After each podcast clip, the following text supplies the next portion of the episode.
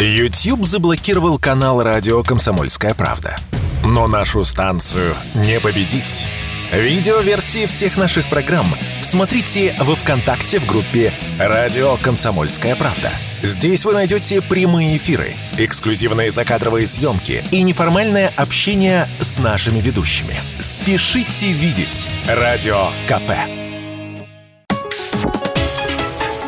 Политика на Радио КП.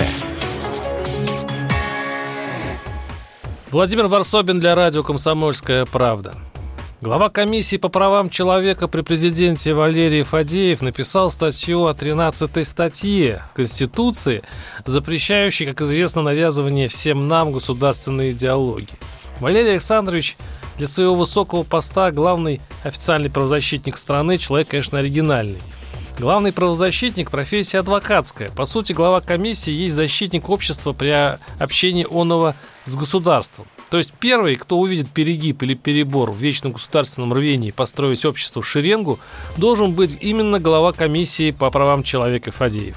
Дабы наигрывая на флейте Гомельского крысолова разные хитрые мелодии, власти не заставляли нас маршировать в желаемом направлении, режиме, скорости, эдакий идеологический джойстик. Поэтому я каждый раз с большим вниманием выясняю, что именно сегодня сказал Фадеев. Статье ничего неожиданного. Цитирую. «Выросло новое поколение экономистов и управленцев, учившихся в ведущих российских университетах или за границей. Формально они получили хорошее образование, пишет Валерий Александрович, но только это образование идеологически выверено, имеет четко выраженный идеологический уклон. В культурной сфере система фестивалей, выставок, премий, обсуждаемой корпорации критиков предписанных взглядов, создала стандарты, только исследуя которым можно достичь успеха. Теперь, пишет автор, эта идеологическая конструкция разрушается. Старая идеология работала на встраивание России в Запад. Новая предполагает суверенитет и противостояние Западу. Впечатление, что статья была написана ради одной строчки. Цитирую, разработка идеологии и ее укоренение в обществе займет немало времени, поэтому внесение поправок идеологического толка в Конституцию представляется преждевременным. То есть 13 статья Конституции в ближайшем будущем скорее устоит. И Фадеев, похоже, проводник высочайшего сигнала «не надо сейчас трогать основной закон». Он и так бедный, весь в правках, да и время неподходящее. Но план когда-нибудь написать для народа новую национальную идею интересен. Любопытно, как будет выглядеть эта процедура. И потом, современная Россия не самая удобная страна для любой госдиалогии. И вот по этим причинам. Первое. Выстраданный цинизм населения. Еще живы поколения, на глазах которых обанкротилась сначала советская идея, а потом объявили недействительным то, к чему государство призывало несколько десятилетий. К сближению с Западом, например, или к другим формам толерантности. Они так прочно усвоили все врут, что политики в глазах населения что-то вроде телефонных мошенников. Краткосрочно приглушить пропагандой такое глубинное недоверие можно, но соорудить на этом зыбком песке хоть что-нибудь идеологически долговечное очень тяжело. Второе.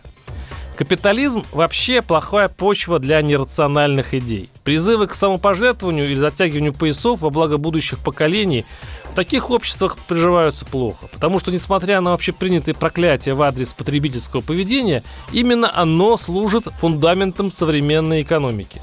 Небогатое население страны, чья жизнь – чемпионат по выживанию, конечно, согласятся на социалистическую национальную идею, но вряд ли исторически правой России это подойдет.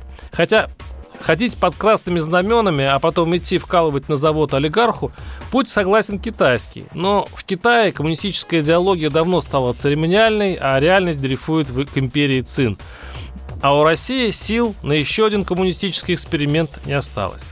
Третье, главное, что следует из предыдущих пунктов. Знаменитая инертность, даже равнодушие народа русского, который, исходя из тысячелетнего опыта, всегда стремится перетерпеть любые национальные идеи. На Грушинской конференции в ЦИОМ социолог компании «Инфом» Людмила Преснякова заметила, есть гипотеза, что это не психологическое состояние, это, похоже, политическая ценность нашего общества. Какая-то версия социального контракта. Мы не лезем в ваши игры, вы не лезете в нашу жизнь. Варсобин, телеграм-канал, подписывайтесь. Политика на радио КП.